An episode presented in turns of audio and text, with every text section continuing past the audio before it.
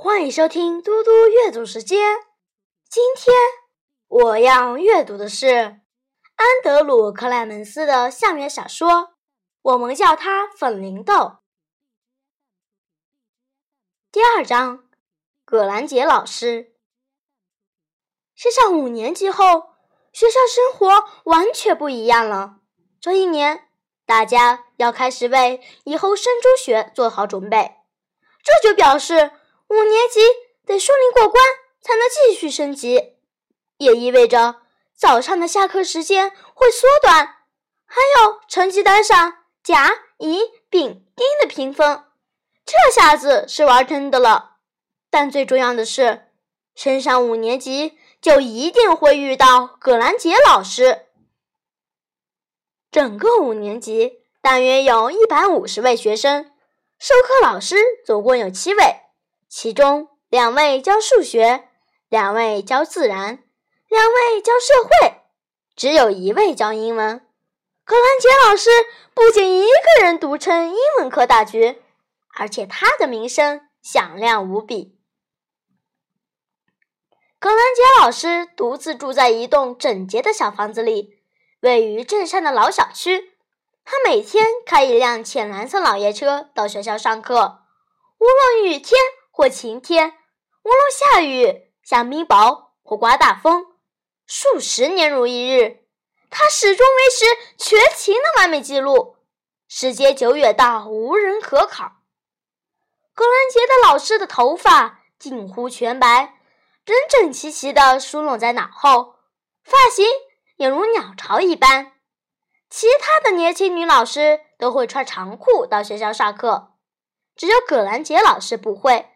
她有两套裙子套装，人称灰色制服和蓝色制服，而且永远都搭配白色衬衫，领口上也必定别上一枚玛瑙别针。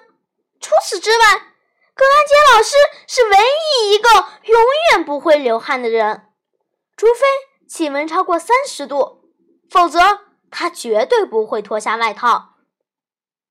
在老师之中。格兰杰老师的个头算是非常娇小，甚至有些五年级学生都比他高。不过，格兰杰老师却给人一种巨人的感觉，这种感觉完全来自于他的眼睛。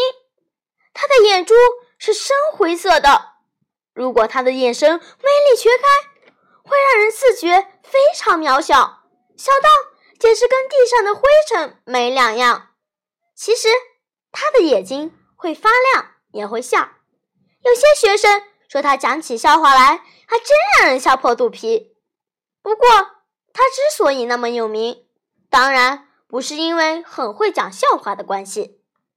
每个人都说格兰杰老师有双透视眼，在他周围十五米的范围内，你根本别想偷嚼口香糖。如果你胆敢一试，格兰杰老师绝对会看到你，逮住你，叫你把口香糖粘在一张亮黄色的索引卡上，然后用安全别针把卡片固定在你的衬衫上。你得一整天都佩戴着那张卡片。还没完呢，你得带那张卡片回家，请爸爸或妈妈在上面签个名，隔天再带回学校交给格兰杰老师。就算你还不是五年级学生，格兰杰老师依旧从容的很，因为他心里很清楚，你迟早都会变成五年级学生。林肯小学所有的学生都知道，到了关键时刻，也就是五年级，正是由格兰杰老师评定拼词测验和阅读测验的分数。但这还不算什么。最可怕的是词汇测验，那可是周复一周、月复一月的噩梦。全世界的英文老师都很喜欢叫学生查词典，查查看拼词拼的对不对，查查看那个词的意思，查查看音节该断在哪些地方。但是格兰杰老师不只喜欢词典，他根本爱死词典了。可以说是崇拜到五体投地。他每个星期都会给学生一张词汇表，通常包含三十五个词，有时候更多。这还不够惨呢，每天早晨你还会在黑板上发现每日一词。如果你哪天决定偷懒一下，没把每日一词抄下来，查查词典，学会那个词的意思，格兰杰老师迟早都会逮到你。然后呢？他会送你特制作业，那整个星期每一天都会有每日两字。在教室后方的书架上，格兰杰老师准备了一排共三十本词典。不过，他最得意、最喜爱的不是那些，而是比那所有词典更巨大的一本，里头收录了全宇宙的每一个词，而且。这本词典能有两个学生才抬得动。这部词典放在葛兰杰老师上课教室的最前方，端坐在一张专属的小桌子上，活像是教堂前方的神圣祭坛。过去三十五年来，无数的学生毕业于林肯小学，而每个人都忘不了曾经站在那张桌子前。聆听葛兰杰老师的标准口号，查一查呀！这就是我们要有词典的原因。虽然学期还没开始，尼克和同学们仍然在放暑假，还没升上五年级，而葛兰杰老师早就开始忙东忙西了。每一位五年级新生的家长都收到一封葛兰杰老师写的信。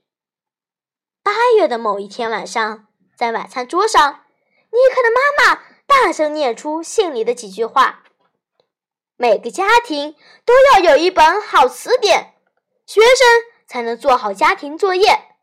每位学生都该拥有良好的拼词能力、良好的文法概念和良好的文字运用技巧。良好的语言能力有助于培养清晰的思考。”而对每一个女孩和男孩来说，五年级正是增加词汇能力的最佳时机。在这段话后面，格兰杰老师还列出一份清单，都是适合在家自习使用的词典。安荣太太说：“这位老师的工作态度好认真，真是太棒了。”尼克故意厉声。努力想好好品尝眼前剩下的半个汉堡，然而，就算饭后甜点是他最爱的西瓜，他的心情也好不到哪里去。尼克并不觉得特别需要词典，他确实很喜欢学习单词，也善于运用文字，但他觉得只要多看书就能学习到需要的单词，平时也总是抱着书不放。一旦碰到不认识的单词，他就会跑去问哥哥、爸爸或刚好碰到的某个人。如果他们知道的话，就会告诉他。但葛兰杰老师就没有这么好心了。尼克曾经听说过他的种种事迹。